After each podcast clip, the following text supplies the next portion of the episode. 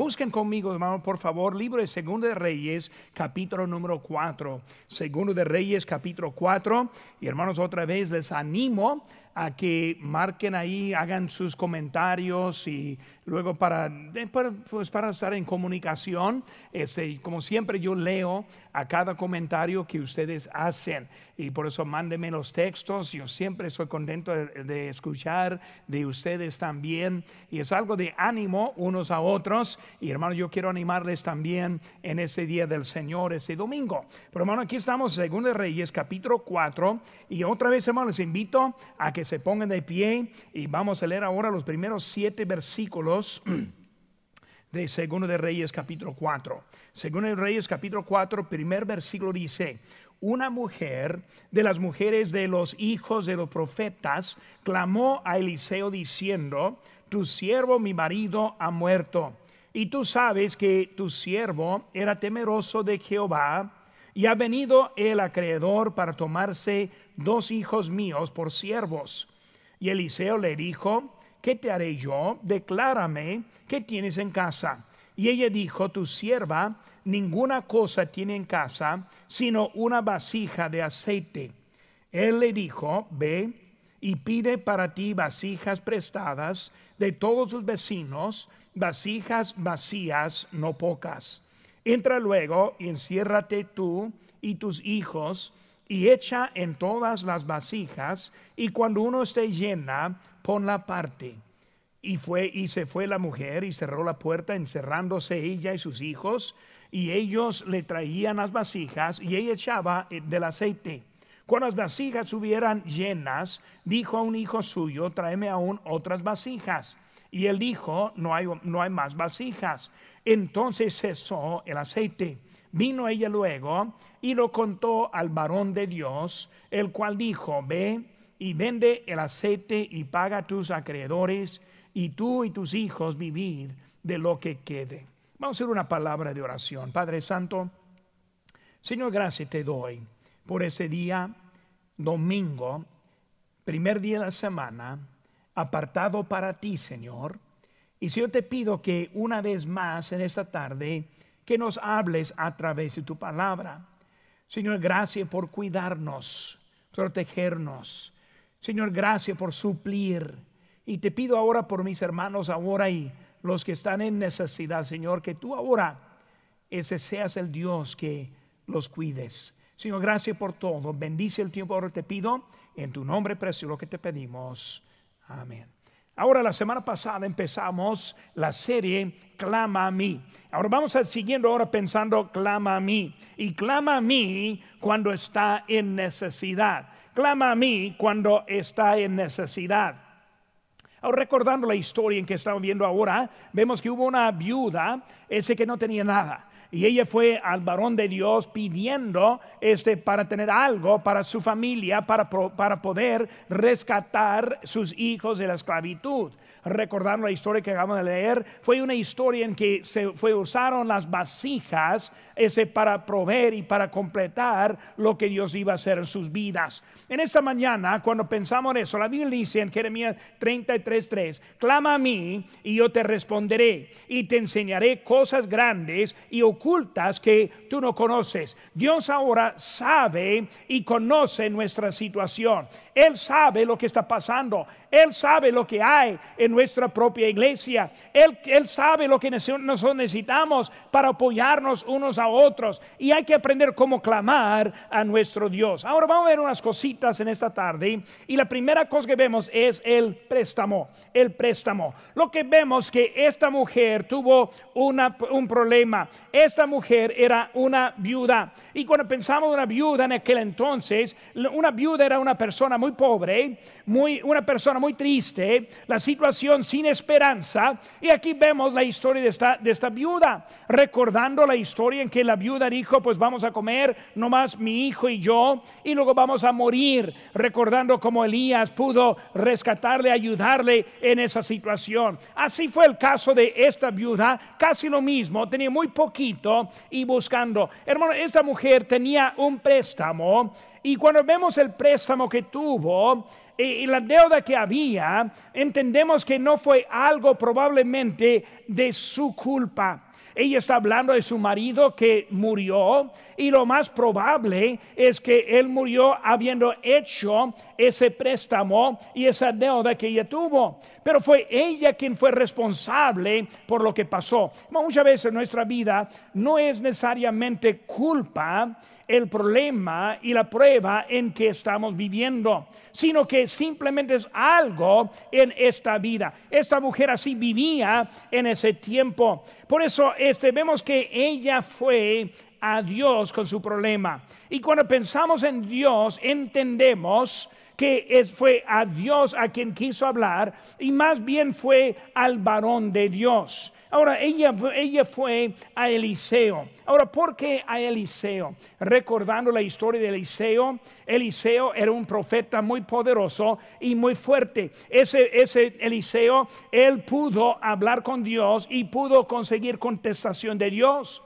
Eliseo, cuando Dios, cuando él habló a Dios, Dios le escuchó, le atendió. Y por eso vemos que él ahora en ese momento, este, ella viendo al varón de Dios quien pudo hacer algo. Ahora, cuando ella fue a Dios, vemos que él tuvo unas respuestas poco raras. Él dijo en versículo número 2, ponió la atención allí, y Eliseo le dijo, ¿qué te haré yo? Primera pregunta, ¿qué te haré yo? Cuando él hablando con esa viuda, pero la primera cosa que la viuda estuvo preguntando y pidiendo a él, pensando que él simplemente iba a hacer un milagro para cumplir en su necesidad. Hermanos, con mi corazón yo, yo creo que Eliseo tuvo ese poder, pero en vez de cumplir en ella, él hizo la pregunta, ¿qué te hago? E, e, ese problema que tienes no es mi problema, sino es tu problema. Hermanos, Dios quiere enseñarnos a nosotros verdades durante los tiempos difíciles. Dios permite estos tiempos difíciles para hacerse este claro y grande en nuestra vida. Hermano, cuando pensamos en eso, ahí está llegando allí. Si le hubiera dado a ella en ese momento para cumplir en su necesidad, ella hubiera perdido el milagro que estamos viendo más adelante. Y por eso desde que Él está diciendo, ¿qué te hago? Eh, eh, yo sé que tú eres una viuda, yo sé que no tienes mucho, yo sé que tienes mucha falta, pero ¿qué es lo que quieres que yo haga? Y hermanos, en realidad lo que necesitamos es no que alguien cumpla, sino que Cristo es el quien cumple. Ahora, Cristo quiere hacer algo grande en nuestra, en nuestra vida. Clama a mí y yo te responderé que cosas grandes y ocultas. No sabemos que Dios quiere hacer nuestra vida, pero entendemos que es Él quien está en control de la situación. Por eso ella fue a Él y Él respondió con esa pregunta, ese que te hago. La segunda cosa que él dijo es, ¿qué tienes en casa? No sabe, hermanos, que Dios nos hace responsables por lo que nosotros tenemos. Cuando vemos nuestra vida, él no nos hace responsable por lo que no tenemos, sino que Él nos hace responsable con lo que sí tenemos. Por eso Él está diciendo a ella, ¿qué es lo que tienes en la casa? Primera cosa que ella pensó es que no tengo nada.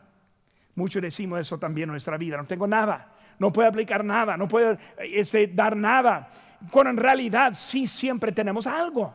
Por eso ella dijo, no tengo nada, cuando en realidad sí tuvo algo. ¿Qué tenía ella? Pues tuvo la vasija de aceite. Para ella fue algo insignificante. Para ella fue, no fue algo importante. Muchas veces, hermano, nosotros pensamos que mi vida no, no es muy, muy importante. Lo que yo puedo hacer no es mucho. Yo no tengo mucho talento, no tengo mucho dinero, no tengo mucha habilidad.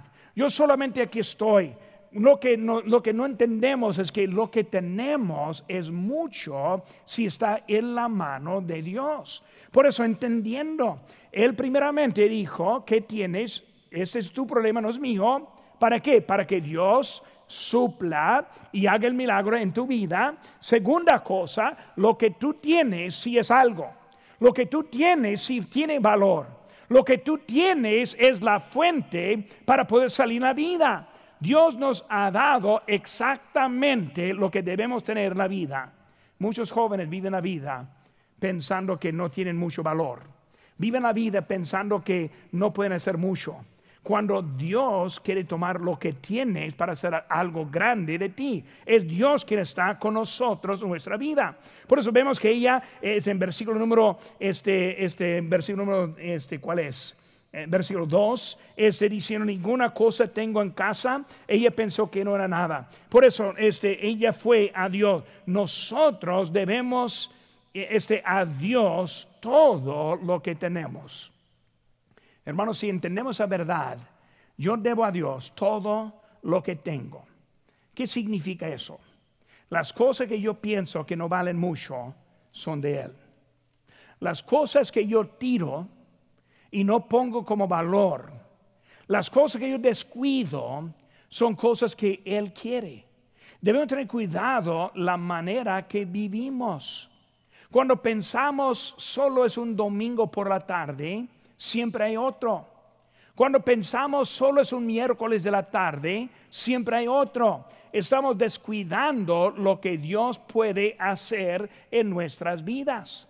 Como yo dije en esta semana, yo dije pues que, para mí qué difícil es andar viviendo juntos, solitos en ese momento. La cosa que me hace muy extraño más que todo es la falta de compañerismo. Y cuando yo veo las sillas este, vacías, casi esta semana quiero empezar a hacer unas ese, cartolinas o algo de que unas caras, hermano Díaz tal vez ahí, hermano Salas tal vez allá, hermano Arbizú ahí más atrás y poner a alguien para ocupar las sillas, porque está poco triste viéndolas, pero no solo viendo las, las, las caras, sino también el compañerismo. ¿Cómo es que hay unos que pueden faltar hasta semanas?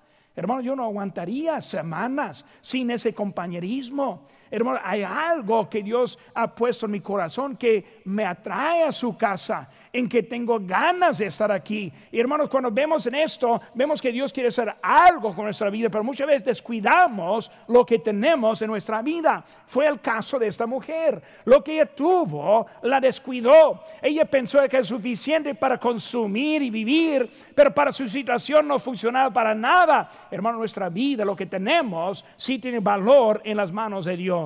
Vemos también, hermanos, que nuestro cuerpo. Busquen conmigo, hermanos, Primera Corintios, guardando su lugar allí en Segunda Reyes, Primera Corintios capítulo 6. Busquen conmigo. Primera de Corintios capítulo número 6. Voy a poner más versículos que buscamos para que usemos más la Biblia. Creo que está bueno y, y más sano también para nosotros. Por eso aquí estamos, Primera Corintios capítulo 6, versículo número 19. Dice la Biblia. ¿O ignoráis que vuestro cuerpo es templo del Espíritu Santo, el cual está en vosotros, el cual tenéis de Dios, y que no sois vuestros? Entendemos, hermanos, que nuestro cuerpo, no, habla de la vida, sino el cuerpo, no es de nosotros, sino es de Cristo. Por eso, muchos piensan, no tengo mucho para ofrecer, pero sí tenemos algo para ofrecer. Muchos pensaban, pero pastor, yo no tengo habilidad, yo no puedo hablar, no puedo cantar, mucho de que no puedo hacer. Y pensar, no puedes, no, el cuerpo que tienes es cuerpo que pertenece a Cristo. Por eso debes obedecerle con tu vida, porque es de Él. Ahora, no solo el cuerpo, sino también versículo siguiente. Aquí estamos en 1 Corintios, capítulo 6, versículo 19. Ahorita leímos, versículo 20. Porque habéis sido comprados por precio. Glorificad pues a Dios en vuestro cuerpo y en vuestro espíritu, los cuales son de Dios. Hermanos, nosotros somos comprados. Ahora, el cuerpo pertenece a Dios, la vida pertenece a Dios. Ahora, hermanos, cuando hablamos de nuestra vida y cuando hablamos de nosotros mismos, yo tengo un cuerpo, pero no soy el cuerpo. el, el yo está dentro de este cuerpo. Un día este cuerpo se acaba, pero dentro de este cuerpo soy yo que voy a vivir para siempre con Cristo. Hermano, aquí estamos en un tiempo que está viviendo con vapor, que no dura por un tiempo y luego ahí estamos en la gloria. Por eso, hermanos, es tan importante que entendamos lo que tenemos en esta vida. Clama a mí. Cristo quiere hacer algo grande en nuestra vida. Quiere enseñarnos cosas grandes que ni sabemos, simplemente entendiendo quiénes somos. Por hermanos, tenemos una deuda a Dios. Dice en Romanos 1:14, dice a griegos y no a griegos, a sabios y a no sabios, soy deudor. Así que en cuanto a mí, pronto estoy a anunciaros el Evangelio. Dijo el apóstol Pablo que yo tengo un propósito. Hermanos, ese como nuestra vida no es mía, mi cuerpo no es mío, lo que tengo no es mío, todo pertenece a Dios, hay que entender también tengo una deuda. Y esa deuda es usar mi vida para Cristo. Pablo está hablando de su vida como es deudor, diciendo que él debe la vida para qué? Anunciar el Evangelio, predicar el Evangelio. Ahora hoy en día batallamos mucho porque nos estamos yendo tocando puertas. Probablemente esta semana pasada fue la primera semana desde quién sabe cuándo que no he salido para tocar ganar almas para Cristo. Siempre vamos, siempre, pero ya no. ¿Qué hacemos enseguida? Pues vamos a usar el internet un poco, vamos a tener tratados, vamos a hablar. Pero hermanos, lo que entendemos es que nosotros tenemos una deuda con esta vida. Por eso seguimos adelante. Por eso no estamos haciendo una pausa en nuestra vida, sino una transformación en nuestra vida. No es que vamos a estar parando lo que estamos haciendo para Cristo, sino estamos buscando manera para hacerlo para nuestro Señor Jesucristo. Por eso estamos usando el medio que tenemos, la manera que tenemos, la voz que tenemos. ¿Para qué? Para alcanzar más con esta vida, por lo cual que soy deudor. Ella no sabía cómo arreglar su problema en Jeremías 33:3, clama a mí y yo te responderé y te enseñaré cosas grandes y ocultas que tú no conoces. E, este viuda, Dios está atento, Él está escuchando, Él te quiere, Él quiere bendecirte, pero hay que aprender cómo clamar a Dios. Por eso, hermanos, hemos visto que fue un préstamo que fue el problema para empezar. Segunda cosa que vemos es un plan, un plan. Pues vemos, hermanos, aquí en nuestro pasaje, el plan ahora incluye a la vasija. Ahora, cuando vemos esta historia, hay muchas aplicaciones y yo he tomado este pasaje en otras ocasiones para enseñar verdades. Pero la verdad que es igual en toda aplicación es la verdad de la, de la vasija. Cuando vemos esa vasija, entendemos que fue el instrumento para llevar la bendición o la manera para pagar la deuda. Porque cuando vemos esa vasija, fue una vasija de varias cositas. Vemos esa vasija, fue una vasija, eh, digo, prestada. Porque ella fue buscando vasija prestada. O sea, no era propia. Entendemos que nosotros somos prestados, no somos propios. La vasija también fue algo vacía.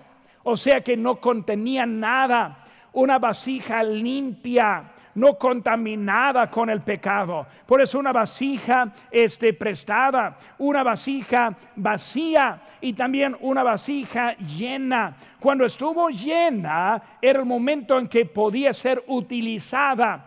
La vasija prestada, pero no llena, no funcionaba para nada. La vacía prestada y vacía no funcionaba para nada. Hasta que era prestada, vacía y ahora llena es cuando se pudo hacer algo. Hermanos, nuestra vida debe ser llena, ¿qué? Con la voluntad de Dios en nuestra vida. Lo obvio es que el Espíritu Santo tomando control en la vida, guiándonos y usándonos. Por eso, hermanos, vemos que la vasija fue la clave de este plan. Vemos también, hermanos, que fue un tiempo de preparación. Este, cuando vemos en Hechos capítulo 9, versículo 15, dice, el Señor le dijo, ve, porque instrumento escogido me es este. Él hablando ahora de la vida de un creyente, un instrumento escogido. Hermanos, es muy fácil ver la vida de tal vez algún predicador grande y uh, cómo es usado por Dios, pero hermanos, nosotros somos este, instrumentos escogidos. ¿Para qué? Para Dios. E, es, la preparación. Cuando yo entiendo que yo soy vasija escogida, instrumento escogido, que Dios quiere hacer algo con la vida que me ha prestado. Hermanos, eso debe ser algo en nuestras vidas para Él. Vemos también Romanos 9, 21, dice, o no tenéis potestad del alfarero sobre el barro para hacer de la misma, de la misma masa un vaso para honra y otra es otro para deshonra. Está hablando de un alfarero, uno que toma la masa, uno que está moldeándolo y haciendo un producto que él mismo quiere. Dios está tomando nuestras vidas y Él nos ha puesto en lugar que estemos. Y hermanos, nos falta aquí en nuestra iglesia ahora maestros, maestro para niños, la guardería. Nos falta los jóvenes, nos falta cuidar las cosas. Un día pronto estamos esperando y orando que estemos aquí juntos de nuevo y vamos a necesitar esos instrumentos formados por el alfarero. Hay unos nuevos en Cristo que no tienen mucho tiempo aquí en la iglesia buscando qué pueden hacer. Muchas cosas Dios ahora quiere usar a la vasija para su gloria y la honra de Dios. Por eso, hermanos, Él está usando lo que nosotros tenemos, esa preparación. Vemos, hermanos, según Timoteo 2.21 dice, así que si alguno se limpia de estas cosas, será un instrumento para honra, santificado, útil al Señor, limpio. Eh, una vasija limpia, apartada, hermanos. Si uno está viviendo la vida como una persona mundana, Dios no puede utilizar mucho en su vida. Si uno está viviendo la vida en desobediencia, Dios no le puede usar mucho.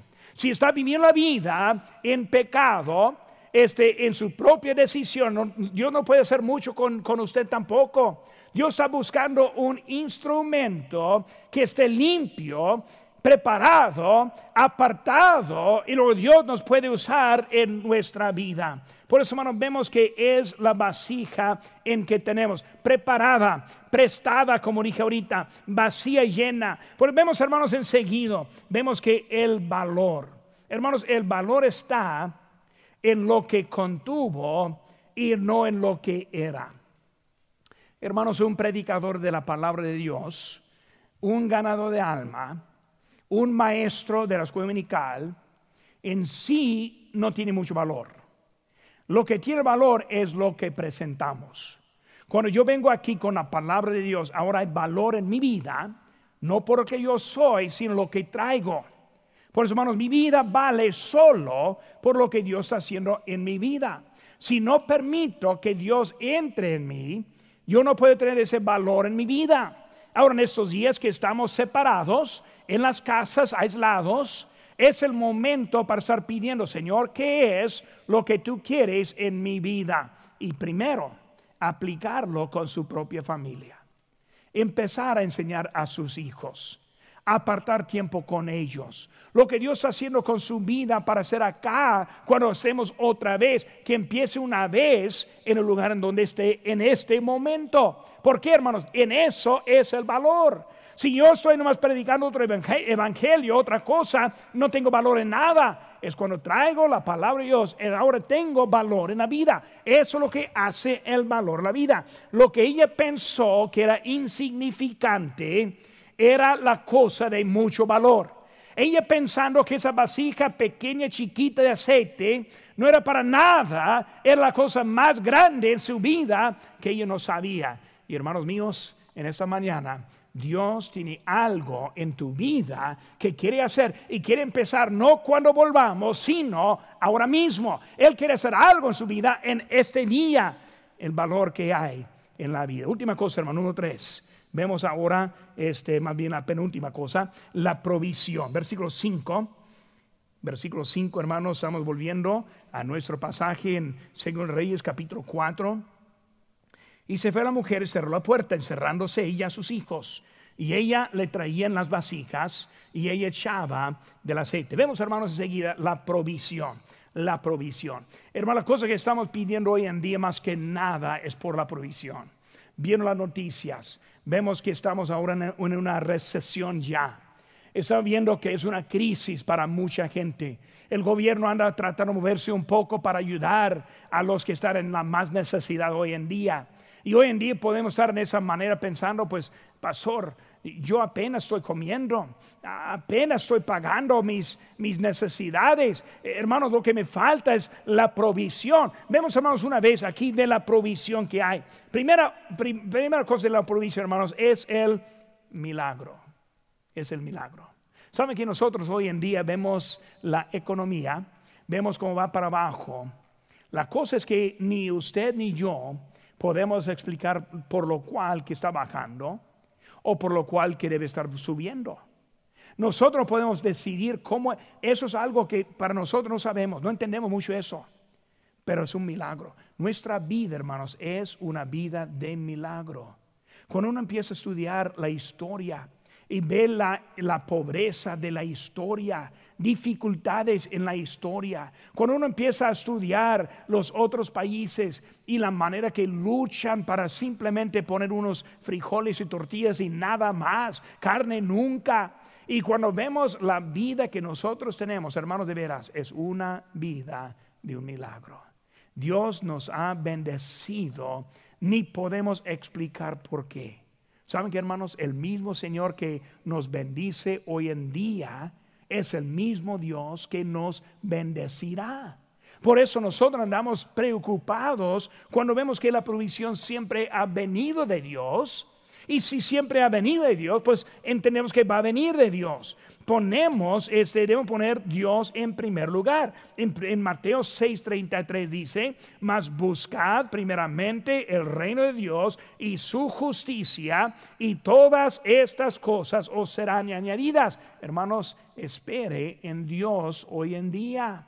Deja que Él haga algo en nuestras vidas hoy en día. Lo que tenemos, hermanos, es Dios ahora. Y, los que ponen lo que tiene Dios son los que van a tener la bendición. Cuando ponemos lo que tenemos para Dios, es para Él. Recordar la historia de la viuda con eh, ese con Eliseo llegando y ella diciendo pues voy a comer y luego no voy a tener nada, sino que Dios ahora es él quien está dando diariamente lo que necesitaba los Israel cruzando el desierto con el maná, cada día su necesidad. Hermanos, es el mismo día, Dios que nos provee hoy en día nuestra, nuestra vida la petición. Versículo 7, hermanos. Dice, vino luego ella y lo contó al varón de Dios, el cual dijo, ve, vende el aceite, paga a tus acreedores. Vemos, hermanos, la petición. Ella ahora está pidiendo y buscando a Dios. Ella pidió que la libertad para sus hijos. Ella empezó la historia diciendo al profeta, mis hijos van a ser vendidos en esclavitud y los quiero comprar de la esclavitud. Pidió nada más que eso. Pero ¿qué vemos hermanos en la historia? Dice aquí que ella pudo pagar los acreedores.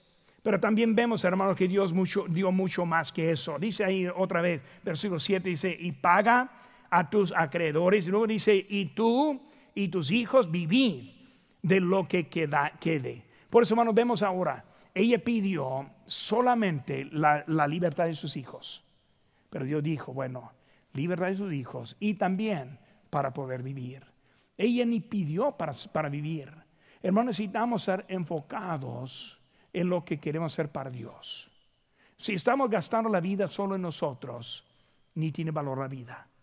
Hermanos, si yo no puedo servir a Dios, ¿para qué estoy aquí? Si no puedo, predicar, si no puedo diezmar, si no puedo cumplir con Dios, ni tengo por qué estar aquí.